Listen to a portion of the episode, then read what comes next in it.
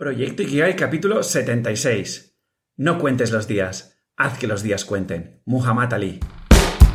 Muy buenos días, tardes, noches y bienvenidas, bienvenidos un día más, un domingo más a Proyecto Ikigai, el podcast que te acerco con todas mis reflexiones y aprendizajes alrededor de este término japonés que tanto promete.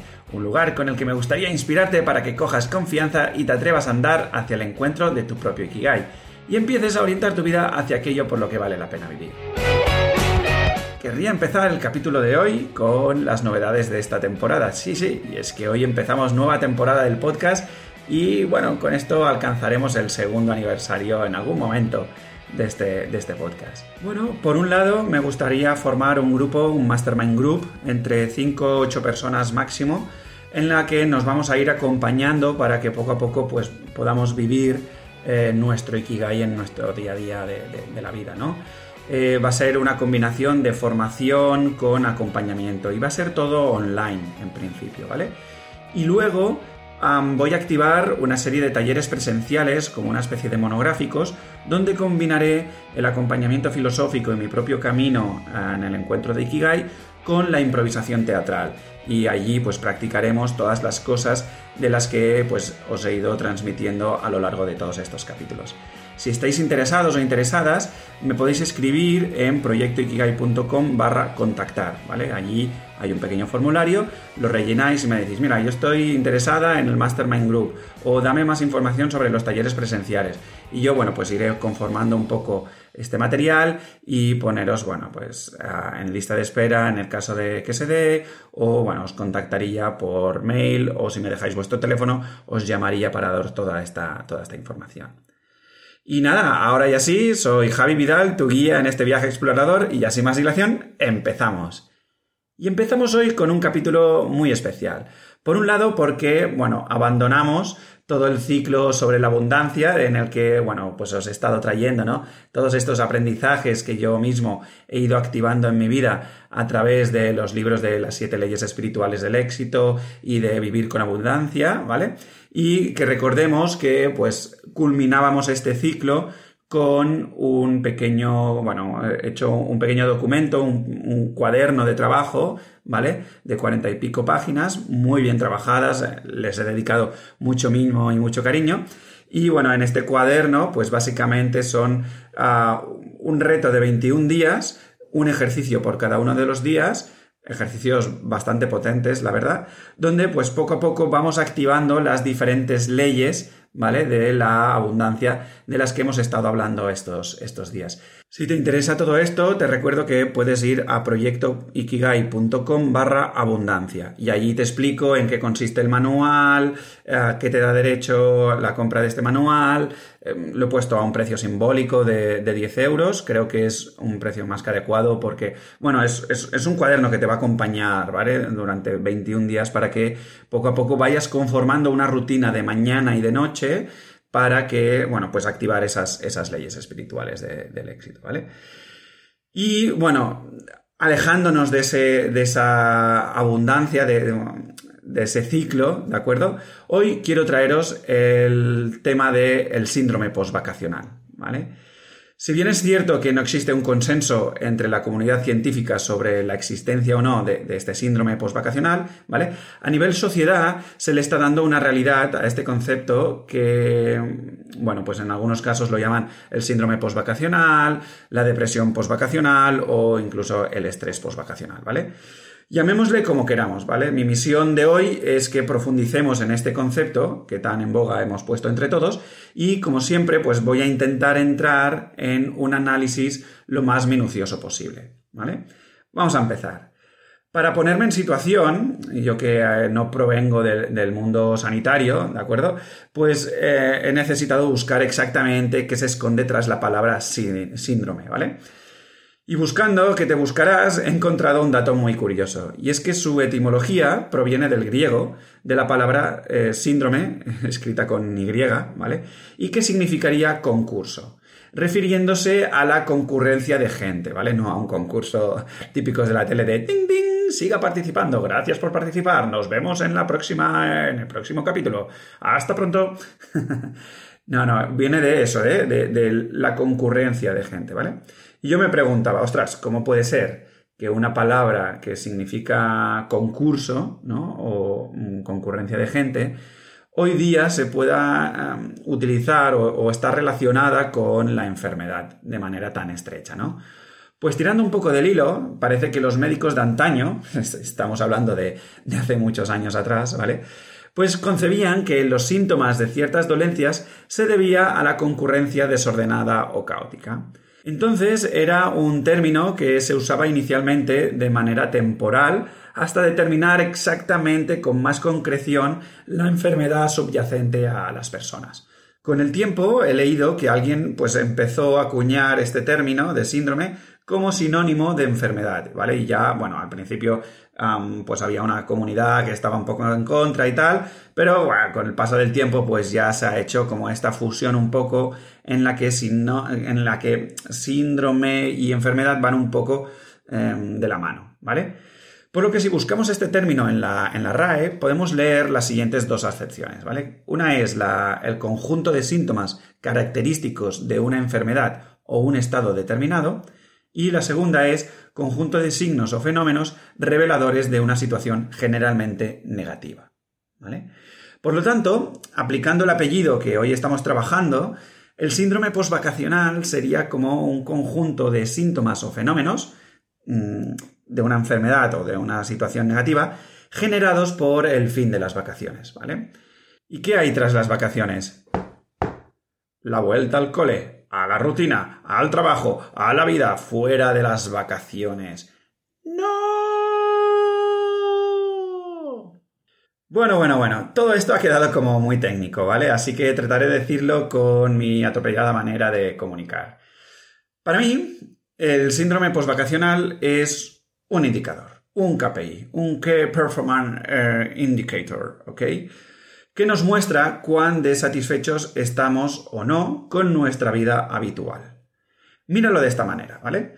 Por un lado, cada uno de nosotros estamos viviendo las vacaciones desde un lugar en el que conectamos con unas sensaciones que, por lo general, no son muy satisfactorias repito, nos son muy satisfactorias. Que a veces hablo así un poco rápido y parece que diga que no lo son. Y no, al revés, sí que lo son, ¿vale?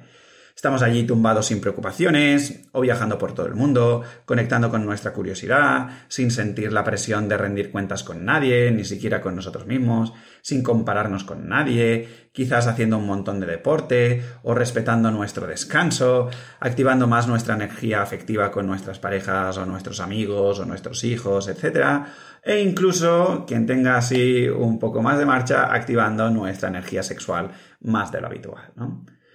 Y por otro lado, aparece otro estilo de vida mm, totalmente diferente, ¿vale? Un estilo donde dejo de mimarme y de cuidarme, donde atropello sin miramientos mis ritmos, mis sensaciones, mis necesidades, con autoexigencias debidas a ideas erróneas sobre qué es vivir, y me maltrato constantemente, porque fíjate que la actividad que hago es una mierda y a mí me gustaría estar en la playa, o oh, mira ese de allí que se ha creído que le está haciendo la pelota al jefe cuando no hace ni la mitad del curro del que yo estoy haciendo. Y verás cómo el cabrón logrará el puesto que yo merezco. O venga va, que el semáforo se ha puesto en verde hace rato y no has arrancado, cabrón. Estoy perdiendo mi tiempo aquí en el coche cuando debería estar en otro lado. Total, en definitiva, cuanto más radical es la diferencia entre estos dos estilos de vida, ¿vale? Más complicada es la transición entre las dos vidas y más dura es la vuelta al cole y tenemos más probabilidad de experimentar el síndrome postvacacional. ¿De acuerdo? Al final, si lo quieres visualizar como una especie de dos montañitas, ¿no? Una más pequeñita y otra más grande, pues cuanto más distancia hay entre una cima y la otra, pues más dura va a ser eh, ese, digamos, eh, esa subida de montaña, ese climbing, ¿no? Entonces, a todo esto, mmm, claro, la pregunta es, oye, ¿cómo puedo detectar si estoy padeciendo yo el síndrome postvacacional? Y a ver, entre tú y yo, yo creo que esto mmm, en algún momento lo hemos vivido todos y por lo tanto es bastante sencillo, entre comillas, de, de detectar, ¿no? Y, y, creo que además con los ejemplos que te he dado anteriormente, pues queda bastante claro. Pero bueno, te traigo algunas listas que he recopilado de diferentes blogs y, y noticias, ¿vale? Digamos que, el síndrome postvacacional nos puede afectar tanto a nivel físico como a nivel psicológico, ¿vale? Los síntomas a nivel físico, pues em, pueden ser, pues de bastantes, por lo que he visto, pues de, bastantes eh, maneras, ¿no? Se puede dar a través de trastornos gastrointestinales, a través de trastornos en la alimentación por falta de o exceso de apetito, mm, por insomnio, por fatiga, una falta de energía asociada a ello, sudoración pues excesiva, ¿vale? temas de este estilo. Y por la parte psicológica, el síndrome postvacacional se puede manifestar pues, a través de ansiedad, de depresión, de cambios de humor muy variables, de nerviosismo, de apatía, de falta de autoestima. Y entre tú y yo, ¿te aclara todo esto alguna cosa? Porque a mí, la verdad es que personalmente no. ¿Por qué? Bueno, pues porque todos estos síntomas, lamentablemente, los está viviendo el 90% de la población mundial constantemente en el trabajo, independientemente de si ha vuelto o no de vacaciones. ¿Vale? Es cierto que, que, habiendo estado de vacaciones, la diferencia se hace normalmente más notoria, ¿vale? Pero estos síntomas, muchas personas los sienten en su día a día. Incluso hay gente que los vive en sus días de vacaciones. O sea, estamos hablando de ansiedad. Cuadros de ansiedad los tenemos durante todo largo, todo, todo el año igual que la depresión, mm, cambios de humor constante, eh, la falta de autoestima me la encuentro mm, a mi alrededor mm, de manera abundante, ¿vale? Ah, insomnio, fatiga, hay unos niveles de energía bajísimos en esta, en esta sociedad, ¿no? Por lo tanto, ¿tiene que ver esto con el síndrome postvacacional? Pues, a ver, entre tú y yo, sí y no. Y ahora veremos un poco, un poco todo esto, ¿vale? Pero antes de mm, meter otra marcha en este análisis, digamos, vamos a tratar un poco el cómo combatir la depresión postvacacional, ¿vale? Si te fijas, em, yo me pregunto, oye, ¿dónde radica el problema del síndrome postvacacional? ¿Vale? Pues como decíamos con el juego de las montañas, ¿vale? En la diferencia que existe entre cómo yo me estoy viviendo en vacaciones y cómo yo me vivo fuera de mis vacaciones, ¿vale? Y ahí, mm, en, esta diferencia, pues la verdad es que podemos incidir para combatir esta depresión o este síndrome o este estrés, ¿vale? Y esto es muy divertido. A ver, me pongo modo irónico on, ¿vale? He estado leyendo pues diferentes consejos que, da todo el mundo alrededor de cómo combatir estos efectos que hablábamos, que hablábamos antes, ¿vale? Te, los listo para que veas un poco la, la, absurdez, absurdidad, no sé, bueno, un poco, ¿vale? Te dice, oye, retoma la rutina de forma gradual. Mm, no vuelvas de las vacaciones justo el día anterior. Incluye actividades satisfactorias en tus semanas, ¿vale?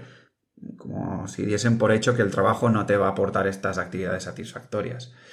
Mantén un horario laboral sensato. Mantén una actitud positiva y optimista. Oh, gracias, no lo había pensado. Gracias por decirme que sea optimista y positivo. Y bueno, hay algunas recomendaciones que van un poco en la, misma dirección, ¿vale? Y perdona, eh, que me ría, pero... Mm, ¿por, qué, ¿Por qué me estoy riendo? ¿Por qué... A ver, no es que me parezca mal, ¿vale? E, estos consejos creo que, realmente sirven, pero entre comillas o entre pinzas, ¿vale? Déjame que, te aporte mi, punto de vista, ¿vale? Bajo mi experiencia, todos estos consejos trabajan muy bien en lo que es el corto plazo, ¿vale? Pero ninguno de ellos acaba de abordar lo que es el problema de raíz, ¿vale? El problema de raíz subyacente al malestar asociado al síndrome postvacacional, ¿de acuerdo? Por eso es frecuente que mucha gente em, repita este ciclo constantemente año tras año. Eh, un poco como en el día de la marmota, ¿vale? O sea, mm, oye, si, si, ya has vivido el síndrome postvacacional antes mm, y lo estás repitiendo y has puesto en práctica todas estas eh, recomendaciones de cómo combatir la depresión postvacacional y todo esto, oye, no, no, no te salta la alarma de decir, oye, Mm, quizá no es esto lo que me está sucediendo, quizá hay algo más profundo que deba un poco atender. Lo digo porque incluso hay quien, quien cada vez acorta más estos ciclos, ¿vale? Como por ejemplo, mm, de puente a puente y tiro porque me lleva la corriente, ¿vale? Recuerdo yo ahora, yo creo que lo he contado alguna vez en, en alguno de los capítulos, ¿vale? Pero recuerdo yo, por ejemplo, una anécdota en la que iba con, con mi madre a hacer una visita comercial a una, a una empresa y nos subíamos a, a un ascensor, volvíamos justo de, de, de un puente largo, bueno, eh, ni mi madre ni yo habíamos hecho puente porque, bueno, pues el mundo emprendedor tiene esas cosas, ¿no? Donde se diluye un poco lo que son los días festivos con los días mm, de trabajo y tal, ¿vale? Pero bueno, estábamos nosotros allá mm, animados, oye, con la oportunidad por delante de poder explicar nuestra historia y de vender allí eh, nuestra formación para, para, los empleados de esa empresa, ¿vale? Y eh, compartimos pues mm, el ascensor, el viaje de ascensor con dos chicas, ¿vale? Que en ese momento pues estaban uh, teniendo la siguiente conversación, en plan, oye, mm, ¿cuándo es el próximo puente, no? ¿Qué palo volver al trabajo? Eh, ¿Cuándo es el próximo puente? ¿Cuándo es el próximo festivo? Y tal, ¿no? Y, justo acabábamos de abandonar uno, por lo tanto, allí había un síndrome postvacacional oculto, ¿vale? Solo que, bueno, no veníamos de lo que son las vacaciones, las vacaciones de verano. Total, que ¿por qué nos sucede todo esto, ¿vale? Eh, todo esto sucede porque los consejos y las recomendaciones anteriores solo abordan la superficie del problema. Y desde la superficie mmm, solo se está poniendo una tirita al problema real, ¿vale? Y la pregunta que lanzo ahora es, ¿cuál es el problema real? ¿Cuál es el problema real que da pie al síndrome postvacacional? ¿Te has parado a pensar alguna vez sobre esto? Aquí llegamos al punto donde necesitamos meter una marcha más de profundidad a este trabajo de, análisis o de investigación sobre este, este concepto, ¿vale? ¿Cuál es verdaderamente el problema? ¿El problema es que es, es el trabajo que tengo? A ver, puede ser que cambiando de trabajo te mejoren algunas cosas, ¿vale? Pero tampoco erradicarás el problema de raíz. Entonces, ¿es porque no he encontrado mi propósito en la vida? Mm, bueno, puede. Y aunque eso de nuevo favorece, eh, la verdad es que trabajar en tu propósito tampoco te asegura nada de que vivas una vida plena y satisfactoria. Entonces, Javi, o sea, mm, ¿qué me estás container? O sea, eh, si cambiando de trabajo o incluso si yo estuviese viviendo mi vida desde Ikigai, tomando el Ikigai como mm, propósito, mm, me estás diciendo que no hay nada que hacer. Me estás diciendo que no hay manera de que yo Mm, erradique ese, ese problema? Bueno, a ver, mi invitación llegadas a este punto es que dediques un tiempo a verificar cómo te vives tú en vacaciones. ¿Vale? Incluso te invito a que vayas un poco más allá para que el ejercicio que vamos a hacer ahora sea un poco más evidente, ¿vale? Y te pido que rebusques en la historia de tus vacaciones un capítulo de tu vida donde mm, pues hayas vivido unas vacaciones de puta madre y otro capítulo donde las vacaciones que hayas tenido pues hayan sido una auténtica mierda, ¿vale? ¿Por qué? Bueno, porque si tienes la suerte de tener este, de haber vivido estos dos extremos, este contraste, ¿vale? Eh, pero en periodo vacacional, es fantástico porque, bueno, pues podemos profundizar eliminando la variable del trabajo y el ejercicio quedan pues un poquito más, un poquito más limpio. Si no encuentras ambos capítulos, no pasa nada, ¿vale? Entiendo que dispones de algunas vacaciones que hayas vivido brutalmente bien y con eso pues podemos trabajar sin ningún tipo, sin ningún tipo de problema, ¿vale? La invitación ahora es que analices qué diferencias hay entre ambas situaciones, ¿vale? ¿Cuál era tu disposición en ambas situaciones? ¿Cuáles eran tus pretensiones en cada vivencia? ¿Pensabas en el pasado? ¿Y en el futuro?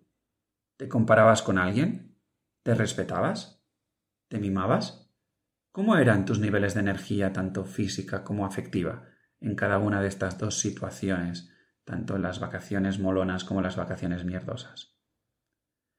En mi propio camino, descubrí que lo que marcaba la gran diferencia es que yo en las vacaciones molonas pues mm, podía sacralizar mi autenticidad y me entregaba a fondo a cada suceso que la vida me iba trayendo, ¿vale? Mientras que en las vacaciones mierdosas no aceptaba las situaciones que sucedían a mi alrededor, por lo que no me acababa de entregar a fondo y además escondía quién era realmente, ¿vale?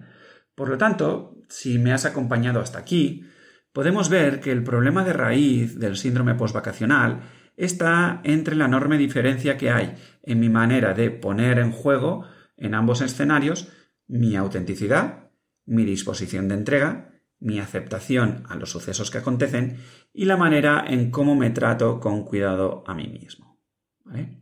Por lo tanto, para mí, la solución definitiva para superar el síndrome postvacacional es relativamente sencilla y viene un poco encabezada por la frase que abría el capítulo de hoy. No cuentes los días, haz que cada día cuente. Vamos, que vivas permanentemente de vacaciones. Esa es la solución definitiva, que nunca dejes de vivir en vacaciones. Aquí hago un pequeño guiño a las películas, a las películas de, Marvel, ¿no? En las que hay un momento que no me acuerdo cuál de los Avengers eh, le pregunta a le pregunta a Hulk oye, ¿cómo, cómo logras controlar mm, tu ira, ¿no? ¿Cómo logras controlar a, la bestia, Hulk?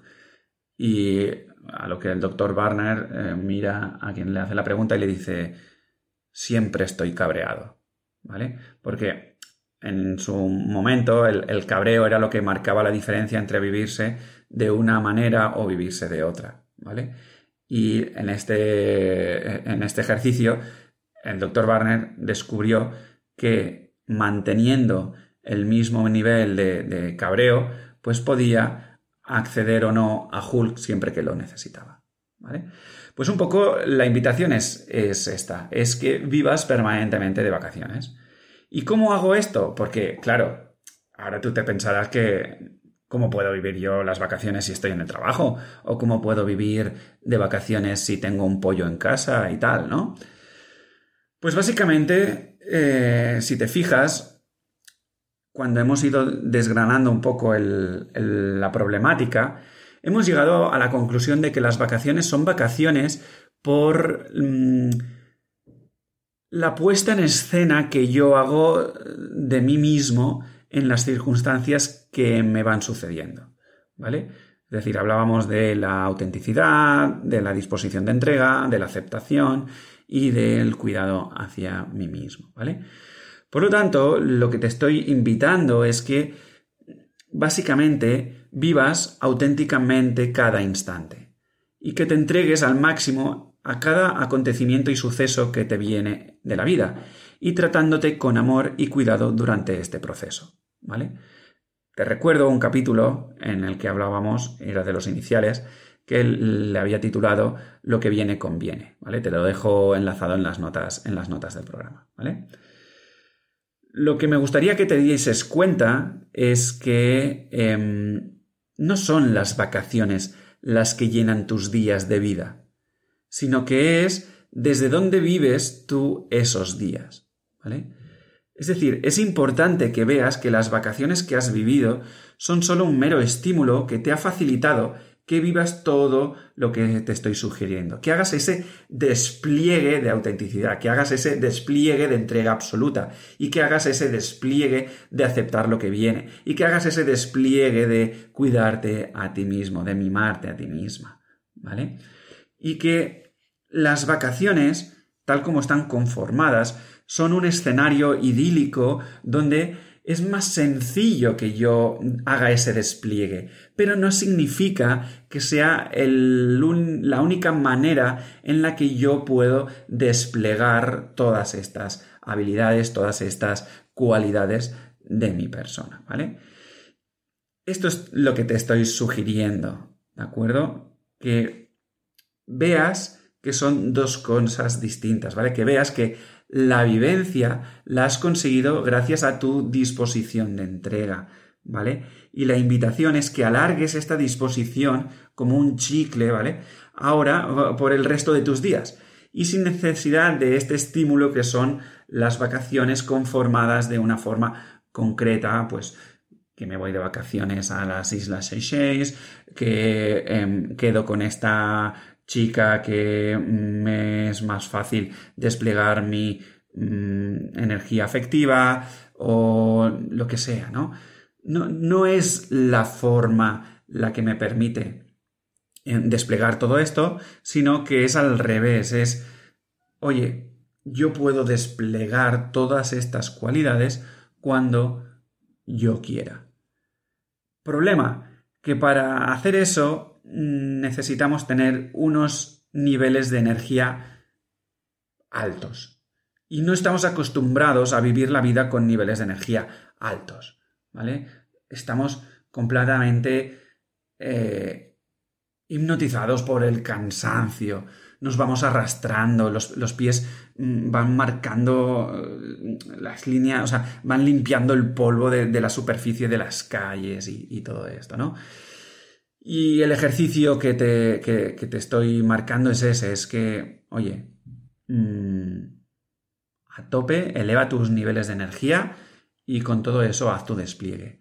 Es verdad que habrán situaciones que te vengan que Mm, va a ser totalmente un reto que tú puedas desplegar la autenticidad, la entrega, eh, la presencia, mm, que puedas ser capaz de, aceptar esa situación y, que además eh, te cuides a ti misma, a ti mismo, ¿no? Pero esa base de ese reto, que, de, ir superando ese reto, que cada vez mm, podremos acceder más a una vida más plena, más satisfactoria y que, bueno, pues poco a poco ah, vayamos diluyendo esta brecha entre cómo me vivo de vacaciones y cómo me vivo en, eh, digamos, fuera de ellas, ¿vale? Mm, te invito a varias cosas para que vayas practicando. Tienes varios ejercicios en, el, en este podcast, ¿vale? Ya los conoces. Uno de ellos, el primero que, que, me aventuré a ofrecerte, era precisamente Nos vamos de vacaciones, ¿vale? Donde era ir trayendo pues esa actitud eh, en la que nos vivimos de vacaciones en nuestro día a día normal y corriente, ¿vale? Em, luego, te recuerdo, como he hecho al inicio del podcast, que, bueno, para ir trabajando estas cosas va muy bien empezar a trabajar pues todo el tema de las rutinas. Y si aprovechas y quieres hacer las rutinas o vincular las rutinas con el tema de eh, la abundancia, ¿vale? Y de vivir con abundancia, te recuerdo que tienes un cuaderno eh, y todo un ciclo de, capítulos del podcast eh, y los tienes, bueno, pues en proyectoikigai.com barra abundancia, ¿vale? Allí te explico en qué consiste todo este, todo este reto. ¿De acuerdo? Y nada, em, comentarte que la semana que viene charlaré sobre la película del Club de la Lucha, donde mm, de alguna manera pone de manifiesto esta, este doble personaje, ¿de acuerdo? Este personaje de cómo me vivo en vacaciones y cómo me vivo eh, fuera de ellas, ¿vale? Más o menos. Así que te recomiendo que eh, pongas el play a esta película Mm, yo la cogí de la biblioteca de, mi ciudad, de Barcelona, así que si no la tienes, pues búscala en Netflix, no sé si está en Netflix ahora mismo, pero bueno, búscala de alguna manera y échale un ojo para refrescar que hablaremos, hablaremos sobre ella, ¿vale? Y nada, si te ha gustado este capítulo, si crees que puede ser útil para más de una persona, ah, por favor, no seas tímida, no seas tímido, compártelo con todos tus contactos, porque ya sabes, nunca sabes la chispa que puede encender un gran juego. Muchísimas gracias por escogerme como tu guía inspirador en este canal. Te espero en el próximo capítulo del podcast o en mi canal de Instagram arroba proyecto-ikigai. Hasta entonces, seguimos en la aventura de esta vida.